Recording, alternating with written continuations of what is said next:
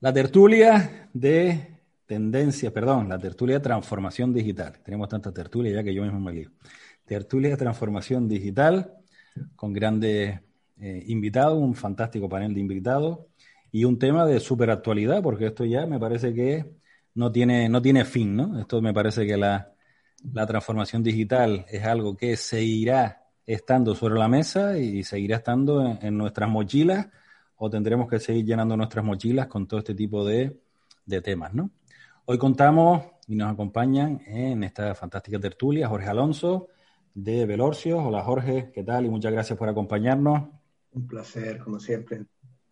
Gustavo Calleja, un nuevo fichaje de la agencia Moon, una agencia de eh, marketing y publicidad. Muchas gracias, Gustavo, por acompañarnos. Un placer. Un, placer estar aquí. César Dorta, especialista en ciberseguridad. Hola, César, y muchísimas gracias por acompañarnos una tarde más, un día más.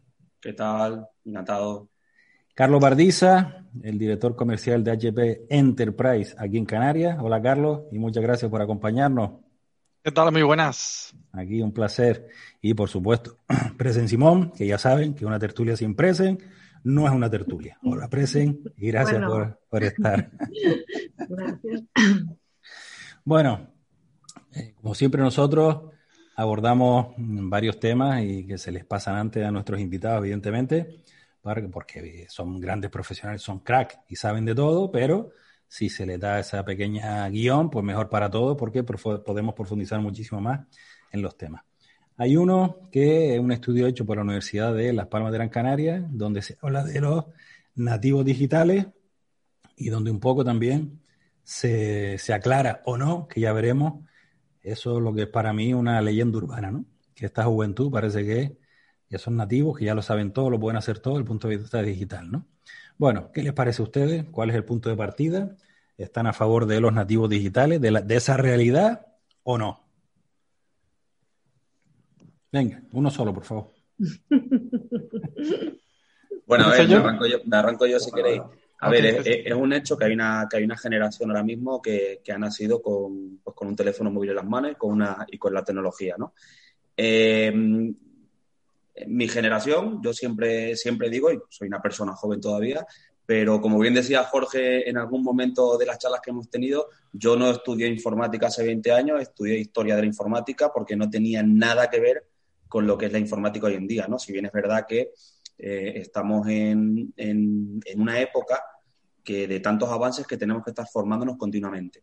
Yo entiendo el fenómeno nativo digital como alguien que ya ha crecido con la tecnología, pero no por eso se tiene que dar por hecho la utilización de la tecnología que nacen sabiéndola. Ya la tecnología también se aprende, es una ciencia. Entonces, no por nacer en el 2010 o en el 2005 y tener 15 años ahora, eh, significa que sepan utilizar la tecnología. Me gustaría puntualizar, eh, lo estábamos hablando antes, antes de antena, eh, la tecnología no son redes sociales, la tecnología no son saber ofimática, ni siquiera saber hacer pues, una buena publicación, ¿vale? La tecnología va mucho más a ello, es una forma de entender los procesos, de saber cómo desarrollar para que el producto final sea eso, y eso es realmente lo que es la tecnología, no saber utilizar las redes sociales. Y evidentemente eso es imposible que venga de serie. Ok. Y eh, yo creo que, que, bueno, el artículo viene a, confirmar lo que todos sabemos, ¿no? Que se cae el mito, ¿no? Ese el mito de mi hijo es que con seis años está tu hijo con seis años como si le pone una pelota en la mano, le pone un puzzle, ¿no? en función de lo que le ponga, pues tu hijo era haciendo cosas. Cuando éramos chicos nos ponían los legos, nosotros hacíamos legos, ¿no? Y decíamos, el niño, hay que ver las cosas que hace con seis años, ¿no? Entonces, eso al final es un poco poner negro sobre blanco y caerse el mito. Yo creo que sí es cierto que puede haber cierta intuición digital, ¿vale? Aquel que está todo el día moviéndose en un ambiente eh, de dispositivo, pues obviamente desarrolla cierta intuición como el que la desarrolla con los coches, ¿vale? Que, que tiene 14 años y está metido todo el día en coche, pues al, final tiene una adaptación de un coche a otro mucho más grande que el que, que el que saca el carnet cuando tiene 30 años, nada más que ha conducido un coche en su vida, ¿no? Pero sí me gusta el artículo porque yo creo que por primera vez alguien se moja, ¿no? Y además de, sociología, y dice, mira, que no, que lo del nativo digital está muy bien para algunas cosas, pero eh, el mundo digital, la economía digital, requiere de unos conocimientos y de, una serie de, capacidades que hay que ponerse a ello. Además, la prueba, la prueba mm, palpable de eso es que por esa regla de tres, toda la gente joven mm, sabría jugar bien a los videojuegos. Y la realidad no es esa. Para jugar videojuegos te tienes que meterte, tienes que practicar, tienes que estar, tienes no sé qué. Pero bueno, como eres nativo digital, parece que ya te pone un teléfono y, y caminas. Bueno, Gustavo Carlos, presen. Pues. Bueno, el... Ah, bueno, vale. Gustavo, no. No, no, presen, por favor. Eh, no, simplemente comentar al hilo de lo que estaba comentando Jorge, que el tema este de, desmontar el mito ya en el 2019, si no me equivoco mucho, la Universidad Pompeu Fabra de Barcelona también hizo un estudio y, bueno, desmontaba este mito de los nativos digitales y hablaba más de, decía que habría que hablar más de aprendices digitales y decía que estos aprendices lo eran porque frecuentaban entornos digitales de, manera singular y por la imitación y que aprendían, o sea, ellos aprendían enseñando. Se, trataba, de, las conclusiones que, ellos extrajeron era que se trataba de un aprendizaje colaborativo complementario al escolar, no sustitutivo en ningún caso. Que no todos los jóvenes tenían las mismas competencias, pero que efectivamente por nacer en esta época y por estar tan habituados y tan rodeados de, este entorno digital, de todos los, equipos informáticos y demás, pues que tenían más facilidades quizás que otras generaciones. Pero no, el hecho de nacer de una generación X implicaba que ellos fueron nativos digitales. Y me gustó mucho lo de aprendices digitales, ¿no? Porque quizás sí que tienen esa facilidad para aprender, ¿no? En mi opinión. Sí, Gustavo, Carlos. No, ¿Estás? muteado, Gustavo. Sí, perdona, que se me cayó y entré en lo digital. Eh, yo veo en los jóvenes que hay una parte orgánica.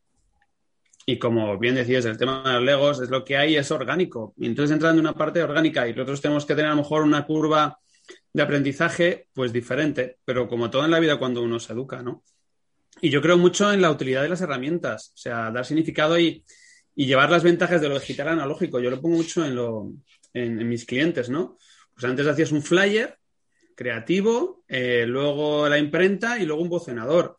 Ahora es un creativo, una empresa de medios y el comercial el que te lo distribuye es Google.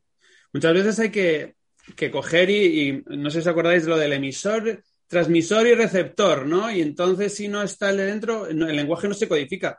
A veces hay que explicar de una manera mucho más sencilla para que la curva de aprendizaje sea más amena.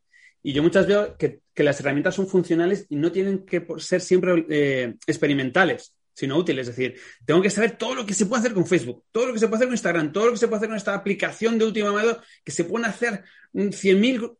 Coge lo útil, no, no tal. El, claro, el niño intentará investigar y yo creo que nosotros como adultos, que, ya tenemos un criterio más de, de, lo que puede llegar a ser utilidad, pues estar ahí y desde luego no tener miedo ni a la educación, ni tener creencias limitantes, ni evitar lenguajes limitantes. Es que claro, es que como yo soy mayor, entonces tal, y, que la curva de aprendizaje yo creo que nos tenemos que morir aprendiendo, ¿no? En este mundo. Yo creo que, y lo lamento, creo que el estudio está sesgado y es incorrecto. Yo creo que os habéis equivocado todos, ¿no? Esto de ser el último, al final, eh, o voy en contra o, no aporto nada.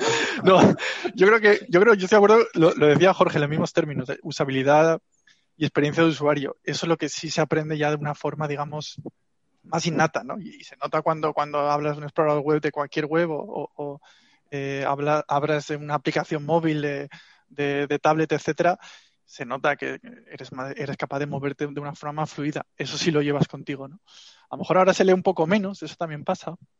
Se lee menos, caes, más en el phishing, que lo comentábamos en otra tertulia tiempo atrás. Y, bueno, al final eh, no todo podía ser bueno. Hay, en general, yo creo que al final hay, un equilibrio, ¿no? Porque esa, esa, luego está la otra cara de la moneda, que es hay tanta usabilidad, tantas, tanta facilidad de hacer las cosas que cuando te lo ponen un poco difícil, ya no te mueves bien. A veces... eso añadimos varias cositas, ¿eh? el tema del el diógenes digital, ¿no? O sea, lo que un poco comentaba Gustavo, ¿no? Pues salen todas las aplicaciones y tengo que estar al día en todas las aplicaciones, tengo que mirar todas las aplicaciones, tengo que conocer todas las aplicaciones, porque si no parece que soy el apestado aquí de, mi grupo. Y además, todo el tiempo que empleo en conocer esas aplicaciones que, que profesionalmente, vamos a llamarlo así, tampoco me van a servir para nada, por lo tanto es un tiempo que está invertido de aquella forma. Y a mí hay un tema además que me preocupa mucho con todo esto de la, de digitalización, ¿no? Que es el, el lenguaje, ¿no? O sea, yo en la actualidad tengo que reconocer que muchas palabras me cuesta, me está costando escribirlas bien, porque estoy viendo tanta falta, o sea, uno aprende ortografía, es lo que yo siempre he entendido, cuando lee, ¿no? Uno lee mucho, cuando las personas que leen muchos libros y muchos tal, no sé qué, normalmente tienen una buena ortografía, poca, pocas faltas ortográficas, ¿no? Al contrario que las personas que leen poco, ¿no? Pero claro, ahora cuando estás continuamente, que te mandan un WhatsApp de aquella forma, mm, ves una publicación en Facebook de aquella forma, claro, entonces empieza a ver palabras que tú tienes como metida en tu disco duro con B y las ves continuamente con V y cuando la vas a escribir, dice, ¿era con B o era con V? Porque es que ya, ¿sabes? La, has visto tantas veces que... Y yo pienso que eso es un tema que nos está haciendo muchísimo daño, ¿no? Al lenguaje y a la educación, aparte de nativos digitales, ese uso tan, en fin, nefasto de, la tecnología, me parece que... Realmente lo que está pasando, Carlos, a lo mejor puede haber un cambio de, en las, las capacidades que vamos desarrollando, por ejemplo. Eh, tú, ¿cuántos, ¿Cuántos niños de hoy no han cogido en su vida un diccionario en la mano? ¿verdad? Y, así escriben, Jorge. No, no, pero bueno, no, lo digo en el diccionario no porque escriban bien o mal, sino que una vez existía un libro que tenía, estaba ordenado por el alfabético que buscaba las palabras, ¿no? Y te decían en clase una palabra y a ver quién era más rápido que la encontraba, ¿no? Mm. Esa habilidad que uno desarrollaba para utilizar un diccionario, para buscar una enciclopedia, la hemos desarrollado por otro tipo de habilidades para buscar la información, ¿no? Entonces, yo creo que en, en, nuestra vida, a lo largo de nuestra vida, vamos desarrollando unas habilidades y a veces otras. Y lo que sí nos estamos dando cuenta es que las nuevas generaciones desarrollan otras habilidades diferentes a las que desarrollábamos nosotros, obviamente, que dejan algunas que, que nos gustaría que tuviesen, ¿verdad? Creo que el problema de la lectura es un problema de, de, lectura comprensiva, o sea, es que como no leen, ¿vale? Bueno, pensamos que no leen, esto de generalizar nunca viene bien. Hay gente joven que lee y lee mucho, ¿vale? Pero en general si es verdad que le pegamos patadas al lenguaje por, utilitarismo, porque si no nos interesa cómo se escribe, la ponemos de cualquier manera. Pero, pero las cosas están cambiando. Entonces, de alguna forma, eh, volviendo al punto de los nativos digitales, sí, entendemos que hay unos nuevos modos que, nos, que no por nuevos tienen que ser mejores, que bueno, que tendremos que ir eh, puliendo en determinados temas. Y luego creo que hay una, hay una, hay una tabla, una, una vara de medir, ¿no? Que es el entorno profesional, ¿no? Luego llega un momento cuando toda esa gente llega al entorno profesional y las carencias que te faltan o las cosas que no tienes, bueno, si no las tienes, pues creo que, que ahí, eh, lo que hablábamos antes, ¿no? Ahí hay veces que la puerta se cierra a la espera de que vayas adquiriendo esas habilidades.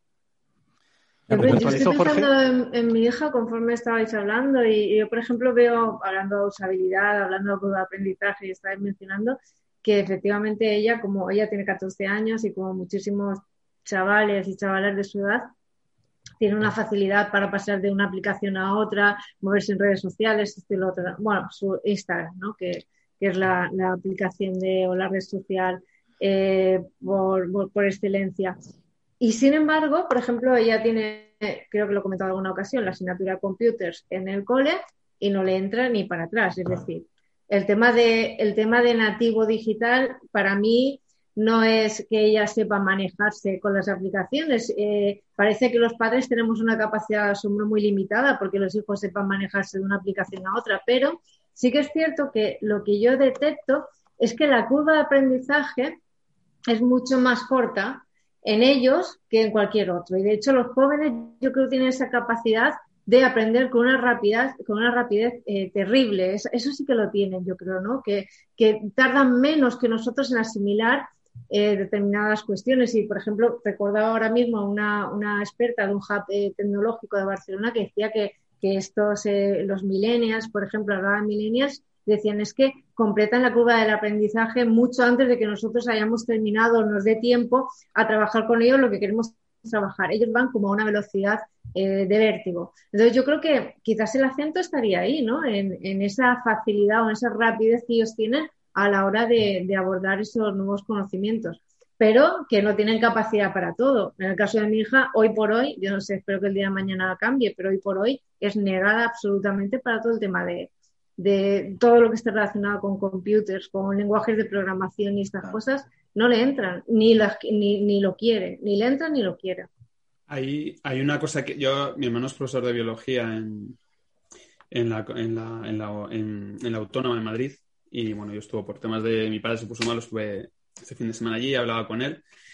Y, y yo cojo también gente en prácticas y él tiene también todo el tema de la gente que tiene que terminar los, los alumnos, ¿no? Que tienen que terminar el máster y tal. Y lo que estamos viendo es que hay menos compromiso. Sintetizan, genial lo digital. O sea, aprenden, pero sintetizar y llegar a comprensión y llegar a comprender y desarrollarlo, al final los veo que son muy... No, no, no tienen la comprensión. Son muy básicos. ¿Por qué? Para que si tienen tantos datos, tienen mm. tantos datos, y lo veo mis hijos, y por eso mis hijos intento que vean menos la televisión y que tengan más juego libre. Tienen tantos datos, tantos input, que no lo saben sintetizar, analizar, comprender. Y a mí eso es verdad que, que el lenguaje es muy rico, y, y yo vengo del mundo también actoral, del teatro, y el teatro está lo emocional, lo sensorial, y ahora en el mundo de, de la publicidad trabajamos mucho, mucho la emocional. Antes cuando había un anuncio y era bueno, era bueno y se hacía, vamos, viral, ¿no? Era la parte viral de antes, tus anuncios, aquí está el anuncio nuevo Coca-Cola y tal. Y ahora eso hay mucho, porque hay mucha gente, están los que eh, trabajan en el tema de, lo, de los juegos, el tal, no sé cuál. Y ahora mismo es todo mucho más enriquecido, pero veo que hay una capacidad de análisis muy corta y eso me preocupa. Mm. Y en la sociedad también, ¿no? No solamente los jóvenes. Una capacidad eh, en la sociedad, yo creo que, que va, va, implícito en el siglo XXI, ¿no? Yo creo que lo que comentaba Presen, mira, yo creo normalmente eh, el ser humano tiene una capacidad de aprender cuando es joven mucho mayor que cuando es mayor. Eh, y eso es así. bueno, eso es un bulo también. Eso, es una leyenda urbana. Jorge. Carlos, mira, hay un refrán, y tú, si el refranero español es rico y se, o sea, moro viejo, o sea, moro viejo no aprende idioma, pues ya está. Bueno, más no, pero otras cosas sí, Jorge. Bueno, pero quiero decirte con esto no, pero otras cosas sí. Desarrollamos otra capacidad. Al lado de un chavalillo, nada, ahí lo siento, te lo rebato. Me pones al lado de un ah. chavalillo joven y me lo como. Tenemos más Porque tú eres una evolución del ser humano.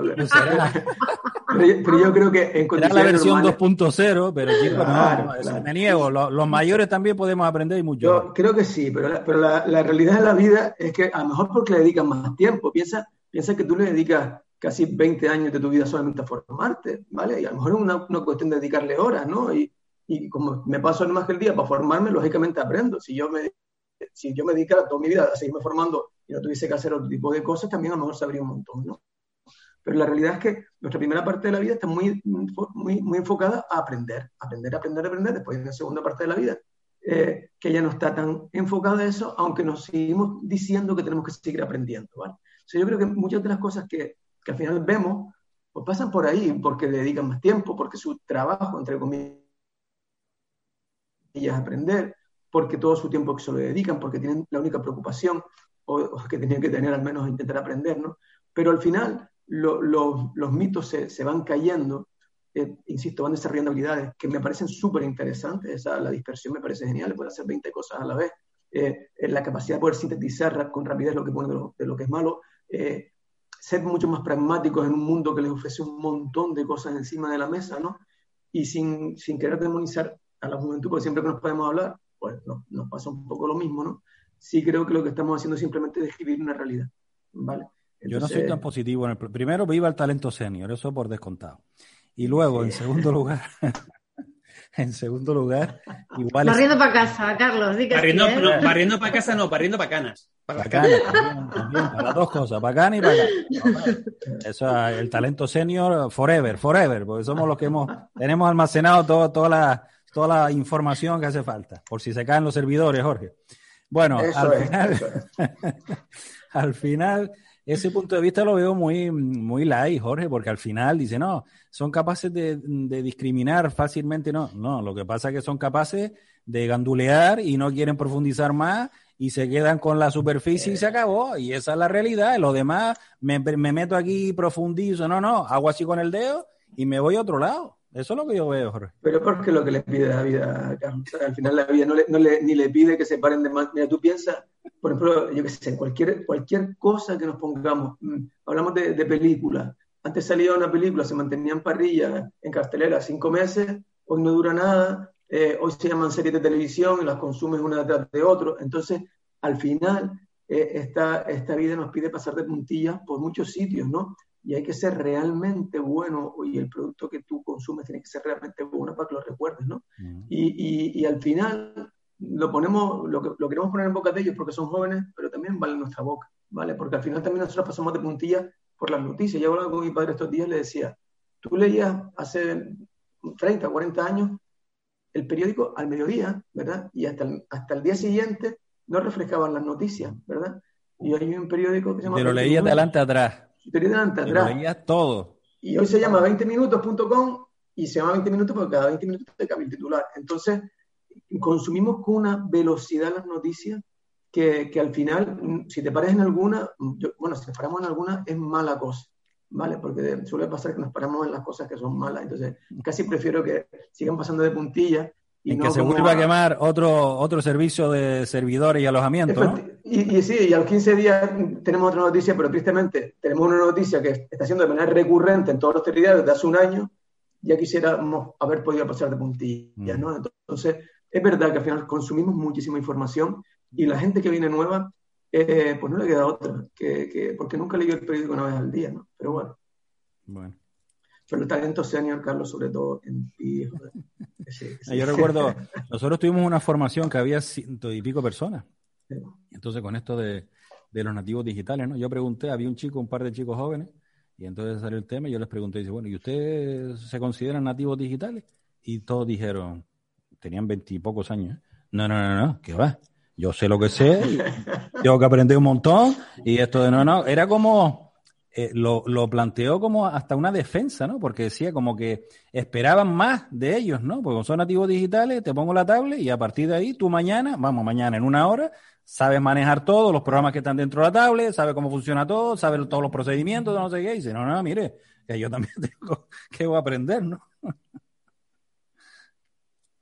Vamos, César. Bueno, fíjate, fíjate una cosa, que a veces eh, lo estabais comentando antes. Em, cuando nos ponemos a hablar de la juventud, yo lo siento mucho, pero es que yo soy positivo por naturaleza.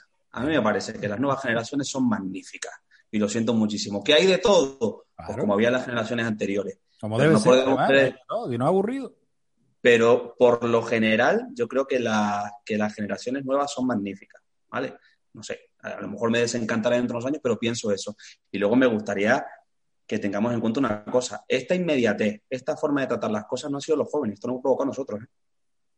Porque es que a veces decimos, no, es que los, como decíamos antes, no, no es que los jóvenes eh, consumen noticias súper rápido y no se quedan con nada. Es cierto. Yo creo que ahí Jorge puede tener mucha más experiencia que yo. En mi sector de la ciberseguridad, eh, de todos los palos que se tocan, probablemente el más difícil sea el de analista. Conseguir a gente que sea capaz de coger un montón de datos quedarse con los buenos y generar un producto de inteligencia, por ejemplo, es el perfil más difícil de conseguir. ¿Vale? Entonces, me gustaría contextualizar que a este punto no ha llegado la gente con 20 años por motus propios, sino que nosotros, de 40 para arriba, hemos generado esta forma de hacer las cosas, esta forma tan inmediata. Y estas herramientas, y estas tablets, y estos teléfonos, smartphones y todo esto tinglado, ¿no? Se los hemos dado a ellos, no los han creado ellos, ¿no? Al final. Por eso, ellos, ellos probablemente dentro de 20 años generarán de otra forma la, forma de hacer las cosas, ¿no? La harán de otra forma totalmente distinta a la que hacen ahora. Mm. Es verdad que nosotros le entregamos un producto, ellos lo van a mejorar, a empeorar, lo que sea, porque no sabemos cómo evolucionar, pero será absolutamente distinto de lo que es hoy en día, eso seguro. Desde luego que nosotros tenemos una responsabilidad y es, niño molesta le dejan en la tele, el niño molesta le dejan YouTube, el niño, y no hay una responsabilidad compartida con los adultos y ahí somos muy facilones y ahí nos tenemos que meter una calleja a los padres, así, ¡cha! gorda, de las que suenen, ya, plas, plas, estoy contigo total, César.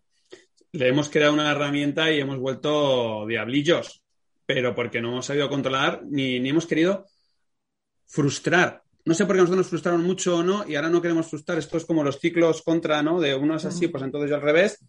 Le hemos dado herramientas preciosas de información, pero no hemos enseñado a usarlas. Y no queremos porque, claro, cualquiera el niño, una PSP, que, si, si en mi cole tienen todos esto, como mi hijo no. Y luego tal, y ay, ya es que si, si se lo digo, luego hay me la arma, hay que siga cinco minutos más y así yo puedo dormir más. Ahí hay que, Carlos Jiménez, los power mayores, hemos floqueado, ¿eh? hemos floqueado. Al contrario, ¿eh? Los de mi quinta sí que solo trabajamos bien.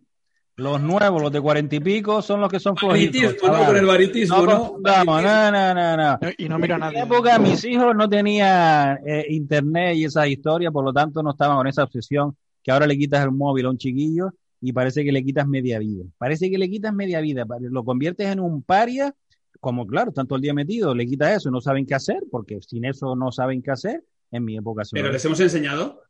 ¿Le hemos enseñado? No, no, no, no, la culpa es de los padres. les hemos enseñado. No, no, la culpa es de los padres por no poner esos límites, por no... los abuelos, los abuelos.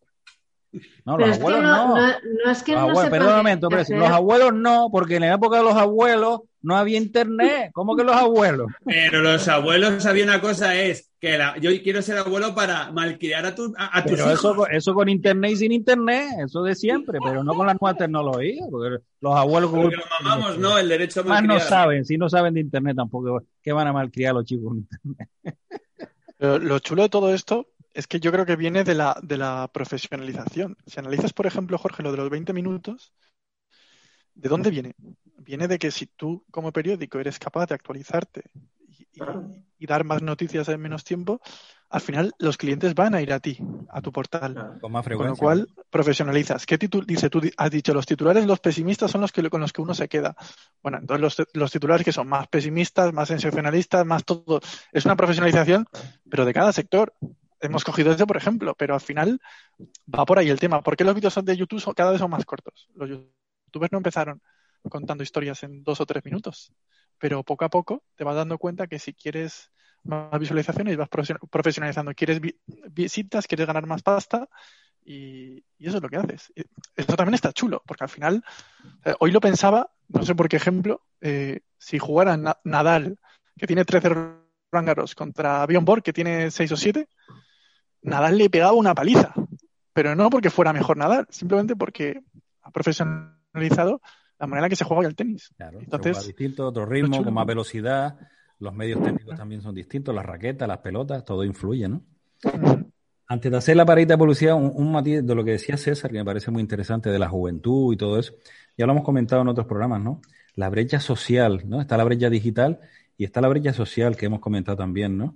que realmente se está creando una bipolarización social entre aquellos niños que quieren y pueden tener acceso a la tecnología y los niños que bien o no quieren o no pueden, ¿no? Porque sus familias no, no tienen las capacidades, ¿no? Entonces, si ya hay una brecha económica, hay una brecha tal, está la brecha social de que no todos los niños tienen acceso a todas las posibilidades que tiene este mundo digital, ¿no? Y eso sí que es preocupante para mí, ¿no? Porque además lo notas, ¿no? Lo notas en la sociedad, nosotros cuando hacemos cursos de empleabilidad, el perfil de los chicos, oye, es que salir de esas situaciones es, es complicada porque el, entorno no los ayuda en absoluto. Y luego si además no tienen dinero para comprarse un ordenador, un, móvil que de mínimo, en fin, que, que puedas mandar fotos o lo que sea, pues chicos, pues esa persona se queda descolgada con muchísima facilidad con respecto a los otros que sí que pueden y quieren manejar esas herramientas tecnológicas. Y eso sí que me preocupa a mí, ¿no? Esa brecha que yo creo que cada vez se está haciendo más intensa. ¿eh? Pues hay un, a raíz de eso, Carlos, hay un tema súper interesante, porque eso lo identificamos como brecha digital, ¿no? con, tres, con tres aristas. El, no sé, el no tengo acceso al recurso o vivo en un sitio donde no tengo banda ancha, ¿no? Entonces leí un artículo sobre el ascensor digital. El asesor digital, eh, eh, perdón, el asesor social, perdón, el asesor social. El asesor social es aquel que dice que yo nazco en, una franja de la sociedad, ¿vale? Pero soy capaz de subir a la siguiente franja, ¿vale? Bueno, pues e, e, ese ascensor social pasa por la formación, ¿vale? Eh, una familia, eh, supongamos, ¿no? Que, el, padre y la madre pues tenían un bar, entraban a un restaurante, pero la hija tiene suerte de ir a la universidad y entonces se produce ese ascensor social, ¿vale? Muy vinculado siempre a la formación y ahora también a la formación en entornos digitales. Bueno, pues nos estamos dando cuenta, bueno, el, artículo interesantísimo decía que menos del 5% de, la, de, la de la población, ¿vale? Consigue coger ese ascensor social. Es interesantísimo. Tú sabes, eh, naces en un lugar determinado de, de, tu isla, en tu barrio, y tienes una probabilidad muy elevada de que tengas una, una continuidad. Bueno, lo peor de esta historia no solamente que el ascensor va hacia arriba, es que también va hacia abajo. ¿vale? nos estamos encontrando en estas generaciones que vienen ahora, generaciones que van a vivir peores que sus padres, ¿vale? Porque el ascensor no solamente subía, también bajaba. porque eh, tenemos cierta generación de gente, bueno, pues sí, formada, preparada. Eh, piensa que, que, en mi caso yo soy hijo de, unos padres que no fueron a la universidad, porque no había otras cosas de universidad aquí, o, o, no tenía el acceso con tanta facilidad, y sin embargo mi generación sí pudo, ¿no? Bueno, el reto de esta generación es que el sensor también baja, ¿vale? Y entonces va muy vinculado a la formación y en el mundo que nos movemos hoy, así una economía digital, es que no te puedes quedar fuera, ¿no? O sea, fíjate qué temas mm, tan, tan crudos los que estamos hablando aquí, ¿no? Que, que, que no estamos hablando de que no tiene capacidad. No, es duro y, además digo, es que esto puede generar brechas sociales importantísimas porque al final determinada grupo de personas, yo en, la suerte en los negocios nunca he creído, ¿no? Yo, pero bueno, en el tema de don, en, la cuna en la que nace, ahí sí que le he hecho toda la suerte del mundo, ¿eh? porque si naces en, un barrio rico tendrás X opciones y seguramente mejores, y si naces en un barrio pobre podrás llegar arriba, pero con muchísimas más dificultades por recursos económicos, por contactos sociales, por relaciones, por ayudas, por todo. O sea que eh, eh, eh, y, esto, en vez de la, la, la, digitalización, ayudar a que se reduzca esto, esto yo creo que lo está propiciando todavía más, porque si no entras, como dices tú, Jorge, en este, en este ascensor social que te permita subir aprovechando la tecnología, te quedas fuera y te quedas abajo. Bueno, tenemos que hacer una paradita para la publicidad y continuamos aquí en esta fantástica tertulia de transformación digital.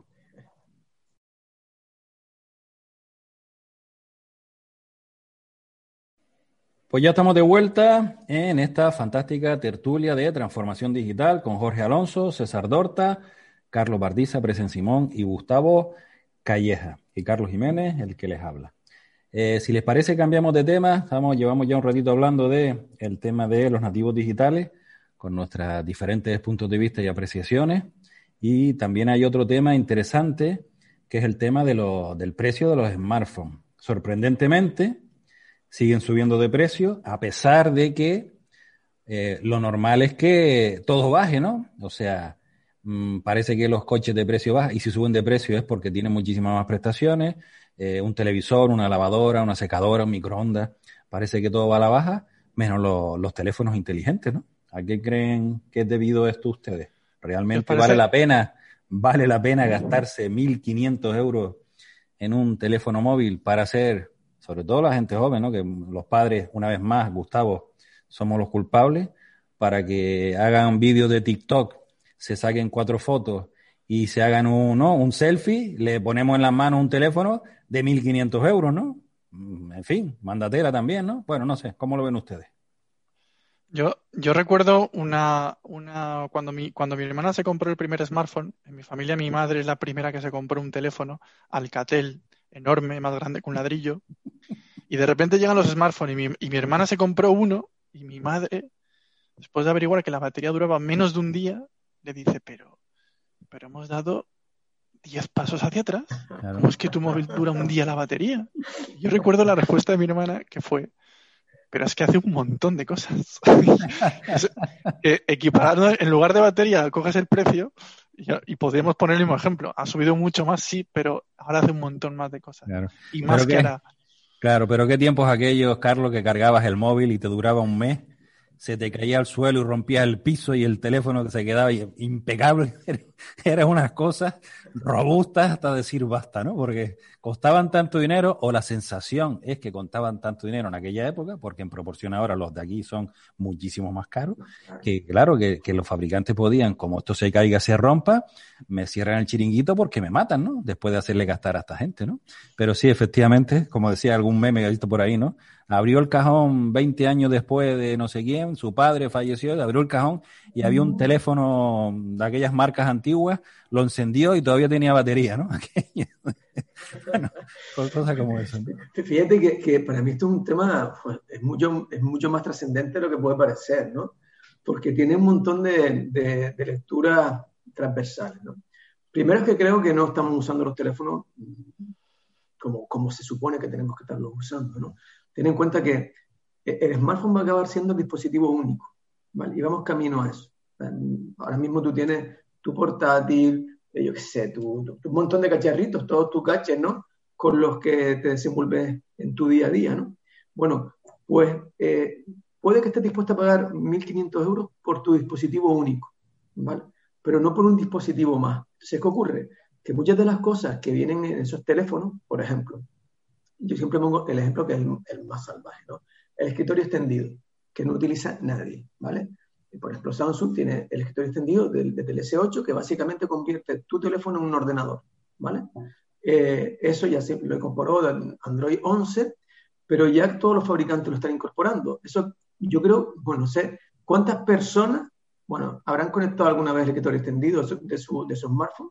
Yo creo que no saben ni que lo tienen. Y lo estás pagando. Se está pagando.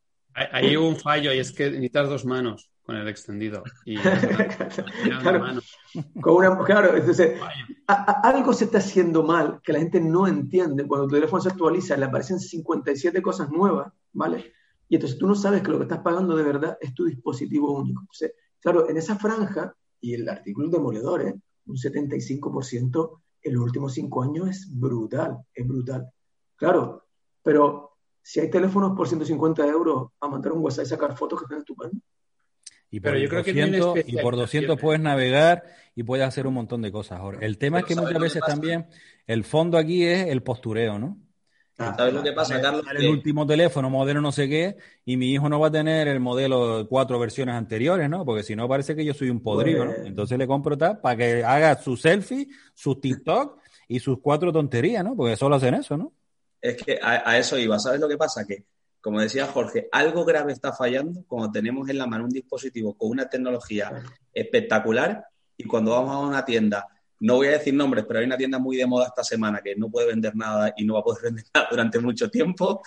Eh, las características ah, son. Ah, la puedes decir. Este, ¿Cómo era? El Phone House, ¿no? ¿Era Phone House la que le hackearon los, datos?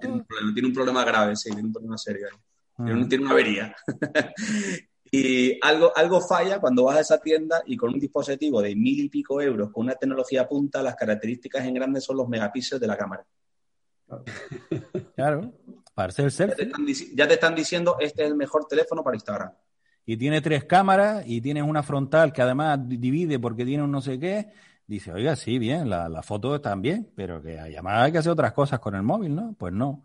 Entonces, claro, al final también se aprovechan los fabricantes, ¿no? Y se aprovechan de marcas también, porque claro, todos sabemos que el llevar determinados simbolitos a algunas personas, recuerdo una anécdota que me contaba Prese, que se fue a comprar una funda para el móvil, ¿no? Y entonces la chica le dice, mira, tenemos una que tenemos un, un, circulito por detrás para que cuando la coloques se te vea la manzana, ¿no? Pero, pero ¿esto es? No.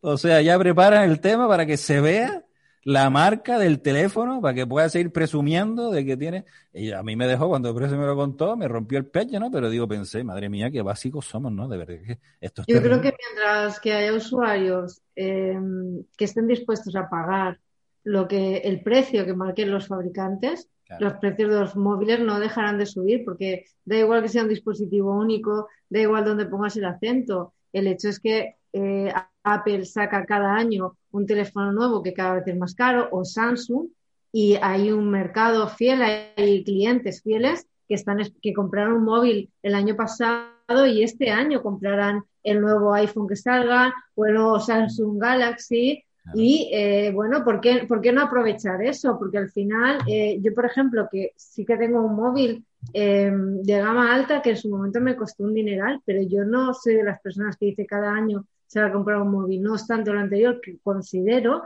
que hice una muy buena inversión porque mi móvil para mí es mi herramienta de trabajo. O sea, yo lo utilizo para trabajar. Por tanto, para mí es una buena inversión. Ahora bien, no voy a caer en la trampa de que cada año eh, tenga que hacer una inversión X. Y luego, respecto a lo que decía Carlos del postureo, volviendo a mi hija, tiene amiguitas que a una le robaron un móvil y la otra lo perdió y los padres, lejos de castigarles, más allá de dos o tres meses, lo que hicieron fue comprarle el último modelo de iPhone cuando les compraron un, móvil. Es decir, en lugar de decir, estás un año castigada sin móvil, les compraron un iPhone 11 a cada una. O sea, que es que es alucinante en, esta vorágine y en esta historia en la que estamos metidos sin sentido. Por eso, si, los, precios, fueron un poquito inteligentes, al final dice, oye, me quiero cambiar el móvil, que si digo que con lo cual, si los chiquillos fueran un poquito inteligentes, aquellos que se quieran cambiar el móvil, dice, oye, que se me perdió el móvil, ¿no? Me compra y no tengo que estar ni discutiendo, ¿no? Ah, me cómprame el nuevo. No, no te lo compro, no te lo cuento. ¿eh? Se me perdió, pues ya te compro el móvil nuevo. Eh, tiene el tema. Déjale, pase y le compro el Alcatel. El Alcatel ese que estabais mencionando se lo compro yo a mí. Es fácil, le pasa eso. ¿eh? Hay uno que vale 9 euros, que nada más que llama tiene los números. los números grandes y los números grandes, que se vean bien. Pero, mira, fíjate. los números, Jorge.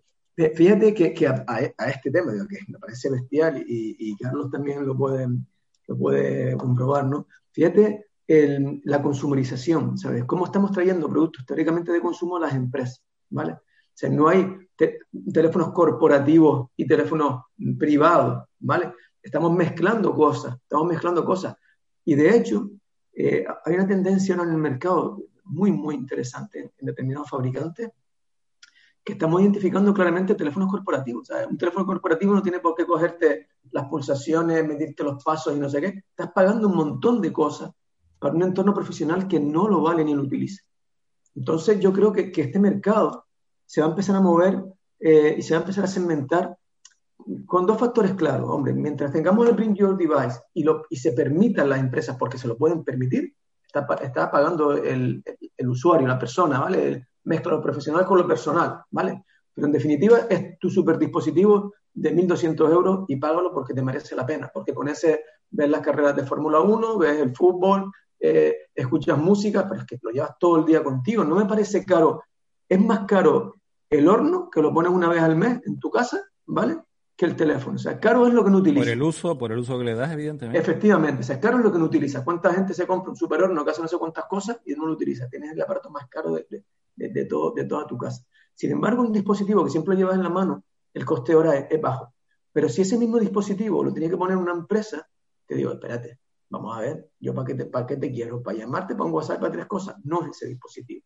Pero los precios en ese caso, ¿tú crees que bajarían, Jorge? Sí, de hecho, si, empezamos, si empezamos a capar el móvil en el concepto que tenemos de smartphone, de que tenga 200 aplicaciones, no sé qué, y lo dejamos en las 50 que son necesarias para un profesional, te pongo, mira, sería que bajaran de precio o no? Es que ya baja. De hecho, te voy a poner un, ejemplo, por ejemplo. Para, para que un profesional, ¿vale? Que está ejerciendo su tarea profesional, que su teléfono se conecta a la tele, ¿vale?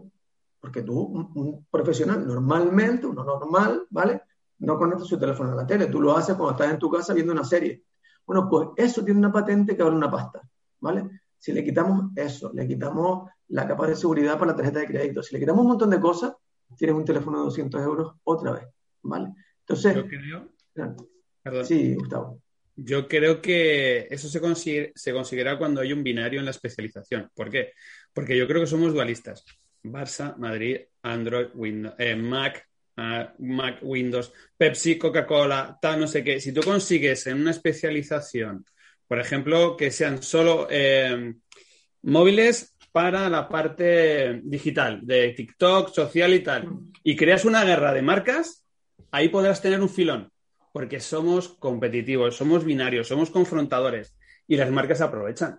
Entonces, ¿que quieres bajar el precio con lo que tú dices? Crea algo que entre dos hay una guerra. Y verás que tienes ahí la gente, porque la gente le mola estar con uno o con otro. No sé si es porque somos latinos o por lo que sea. Nos gusta la parte binaria. Y la informática viene del 0-1.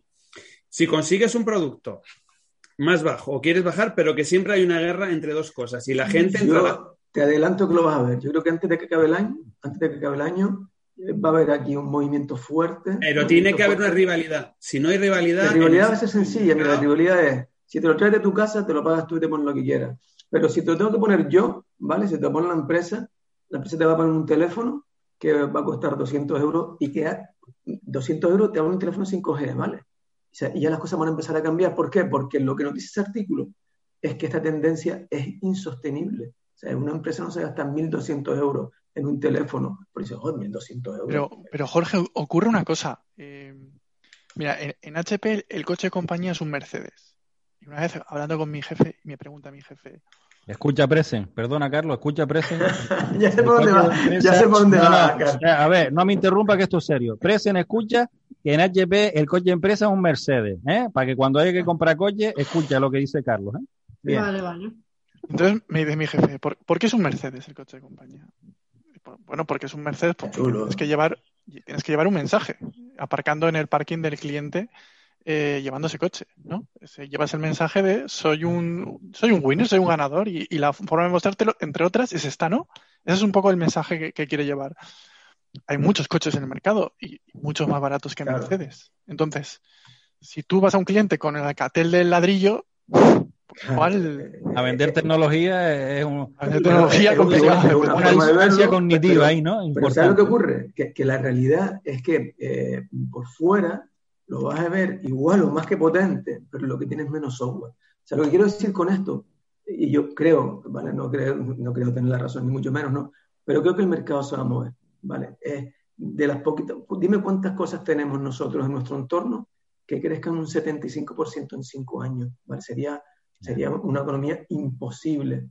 Entonces, lo que está claro es que eh, aparecerá una segmentación, aparecerá un movimiento más disruptivo probablemente parte de las empresas. Bueno, de hecho tienes que, bueno, mira la cuota de mercado que está perdiendo Huawei, ¿vale? Ahí, la tienes encima de la mesa, qué le está pasando a Huawei, cómo están entrando otras marcas con cierto posicionamiento, pero, pero es, imposible. Bueno, vamos a ponerlo de otra manera. ¿Hasta cuándo puede seguir creciendo la cuota de, el precio? Venga, cinco años, 75% en cinco años, ¿qué vamos a llegar? ¿Hasta cuánto vamos a llegar? de todas formas, ahora a mí me entra una duda, ¿eh? porque eso de que quitar cosas de los precios, no siempre pasa, ¿eh? porque si no, la leche desnatada tendría que costar muchísimo menos. Y resulta que no, ¿no? Y resulta que además hacen mantequilla y además hacen otros derivados y resulta que le quitan un montón de cosas y el precio no es la mitad que la entera, ¿eh? Pero, mira, ya nos han quitado unas cuantas cosas, por ejemplo, fíjate, por ejemplo, tú arrancabas un, un teléfono, eh, un Samsung, y Amor tenía Dropbox, aquella no tiene Dropbox, ¿verdad? A que la última actualización de, de Samsung ya no tiene el Adobe Reader, pero porque no hay una competitividad en ellas, porque no hay, porque no han funcionado muchísimas eh, cosas. Las motos de no sé qué, vamos a bajar, vamos a hacer unos utilitarios, vamos a hacer una moto como la que hizo BMW. No funcionó, pero porque no hubo luego un algo que dijo, yo lo quiero, pues sí, mejor, pues yo la tengo más larga. Pues es un mercado complejo, es un mercado complejo. además, además ustedes, ustedes imaginen como concepto un iPhone barato. Eso me parece que es una disonancia y cognitiva brutal. O sea, iPhone, de iPhone barato, en la misma frase no pueden estar. Mira, mira. Eh, iPhone, por, mucho que, no, que le gusta a la gente el mundo de la manzana, eh, el mundo de, de, los móviles es 85% Android, 15% eh, eh, Apple, y estoy siendo generoso con el 15%. ¿vale? Los pijitos, los pijitos que tienen. Pero un 15%, lo que pasa es que un 15% que mete ruido, pero es un 15%, ¿vale? Y, y ni siquiera es un 15%, ¿vale? Hacemos una encuesta aquí. ¿Quién tiene Android aquí? ¿Quién tiene Mac? ¿Quién tiene iOS? Yo tengo Android. No, no. a ver, ¿quién tiene, quién tiene iOS? iOS. ¿Quién tiene de Mac? No. Vale, antes manos de los de Mac. 13 y 2. Tres. Tres contra tres. Los pijos, Carlos, para, que la gente, para que los oyentes lo sepan. Los pijos son, los pijos son, escucha Gustavo, los pijos aquí son Carlos Bardiza, Presen Simón y Gustavo Calleja la gente normal, cercana y, y, y, Jorge Alonso, Carlos Jiménez y Torta, que se entere bien la audiencia, por Dios. Mira, dedicándome a lo de que me dedico, te sorprenderías qué teléfono tengo. Tengo un ladrillo. no le doy absolutamente ninguna, yo soy, eh, nada, eh, no le doy absolutamente ninguna importancia a mi teléfono móvil. Y como bien dice Jorge, creo que el mercado va a que sea el dispositivo único, no tanto a la parte de trabajo tecnológica, porque yo no puedo teclear código en un, en un teléfono, pero sí a que sea un dispositivo que te permita eh, desplazarte y trabajar rápido, contestar rápido. O sea, yo sí trabajo como present mucho con el teléfono, pero sobre todo para, para establecer comunicaciones, para eh, WhatsApp, correos, todo ese tipo de historias yo creo que yo es que niego la mayor. Mientras haya gente que siga comprando, esto va a seguir para arriba. Pero, pero piensa, César, que, que, que, tú vas a tener tu dispositivo, vas a tener tu docking, eh, tu mesa de trabajo con tu monitor, tu teclado tu ratón, y vas a coger tu dispositivo, lo vas a poner encima de la mesa y se va a desplegar como un ordenador. O sea, eso, ese es donde vamos. Vamos a un dispositivo único, capaz de ser tu única interfaz con la que vas a llamar por teléfono, vas a escribir porque va a tener tu teclado. Pero, pero cuando eso suceda, y va a suceder, y es lo que está forzando el mercado con los 1.500 euros, con el S20, con grandes procesadores, ¿vale? Entonces diremos, ah, claro, que tú tienes, es que ese es tu ordenador. Y entonces ya hace el mercado, anda, para abajo. ¿Sabes lo que pasa? Que yo estoy acostumbrado a llevarme tortazos de eso. Yo fui de los que cuando Steve Jobs sacó la tablet le dije a mi mujer, vaya burrada, este no va a vender ni una. Te lo juro. Siempre me lo echan cara, te lo juro. Siempre me dicen, menudo informático eres tú. Yo, creo que el dispositivo, el dispositivo único que estoy diciendo no será un móvil, será otra cosa. O un reloj, o será algo blando que te lo pongas aquí en el brazo, pero no va a ser un móvil. Yo creo que va a ser más un estilo brazalete, un estilo que algo que aparezca con holografía aquí, que lo pongas en el suelo que hagas así y salga el zapato y hagas tiki tiki pues Pero creo que no va a ser, no el móvil. Podría ser, pues podría ser Gustavo, me, gusta mucho lo que estás diciendo. Se podría ser, efectivamente. No, probablemente no sea lo que nosotros conocemos, al menos como lo conocemos. Y puesto a desplegarnos, despleguémoslo algo más pequeño. Me, gustó eso, me gustó eso, sí, señor. Muy bien. Bueno, tenemos que terminar. ¿eh? Tenemos que terminar, pero como siempre, me gustaría que hicieran esa reflexión final, ese mensaje final, ese de lo que hemos hablado, un poquito eh, ¿qué, le trasladamos a nuestros oyentes y nuestros televidentes para que nos vean en, YouTube y en los demás canales? ¿Quién empieza? ¿Qué transmitimos? Vamos, César, mismo. Venga, yo, va, me arranco. Eh, a ver, yo como resumen diría que, que bueno, que, que, no se es ni mejor ni peor, sobre todo por tener un dispositivo más caro más barato de una marca o de otra, ¿vale? Que nuestros valores tienen que estar de momento separado del mundo físico, del mundo tecnológico, que es otra cosa que ser buena gente o tener un estatus importante ser otra cosa, y que bueno, que cada uno en la medida de sus posibilidades se integre en el mundo tecnológico. Lo que siempre hemos hablado en esta charla, esto ha venido para quedarse, esto va a ir hacia arriba, y el secreto es formarse, formarse y formarse, independientemente que se tenga la edad que se tenga, Carlos. Claro que sí, claro que sí. Yo, yo aprendo todos los días, si no, no me puedo acostar. Si hay algún día que no aprendo algo, me levanto y me leo algo, porque si no, no puedo dormir. Gustavo, ¿cuál sería tu resumen? Pues que hay que seguir aprendiendo, que hay que estar siempre en la cresta de la ola, que hay que aprender a estar arriba siempre y no pasa nada y, tener esa capacidad de estar arriba siempre para seguir aprendiendo en la edad que tengas, que el, aprendizaje es la mayor claridad sobre todo para tener valores, como bien dice César, estoy 100% de acuerdo con lo que has dicho, y sobre todo porque nos va a tener poder de decisión.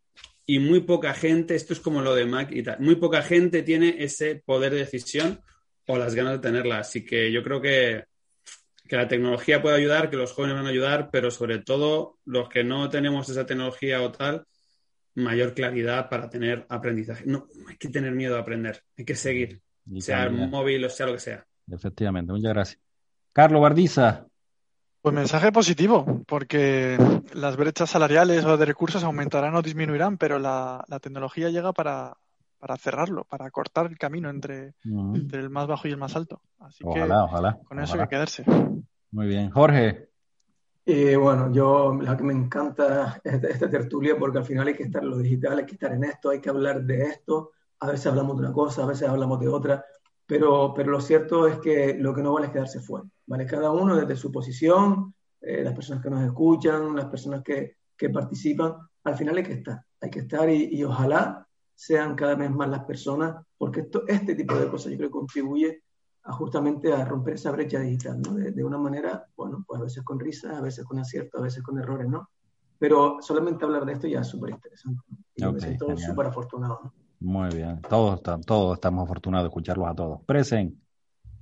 Bueno, ahí por ahí un debate que sobre el tema de tecnología, si nos esclaviza o nos libera. Yo soy positiva como Carlos. Creo que la tecnología efectivamente ha venido para quedarse, que nos puede liberar, pero que para que sea así tenemos que tener un espíritu crítico, poner en juego todas nuestras capacidades humanas en sentido eh, crítico, ¿no? Y el seguir aprendiendo sobre todo para que efectivamente no nos esclavice y podamos seguir utilizando nuestro servicio para que todo pues funcione como tiene que funcionar, sigamos caminando hacia adelante. Muy bien, muchas gracias.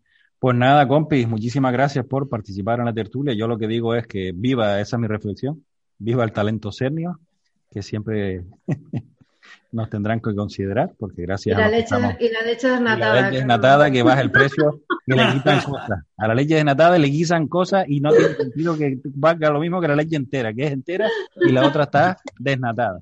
Bueno, pues nada, hasta aquí. Gracias Jorge, gracias César, gracias Gustavo, gracias Carlos, gracias Prese. Y hasta aquí la tertulia, esta fantástica, divertida, entretenida y muy instructiva tertulia de transformación digital. Hasta la próxima.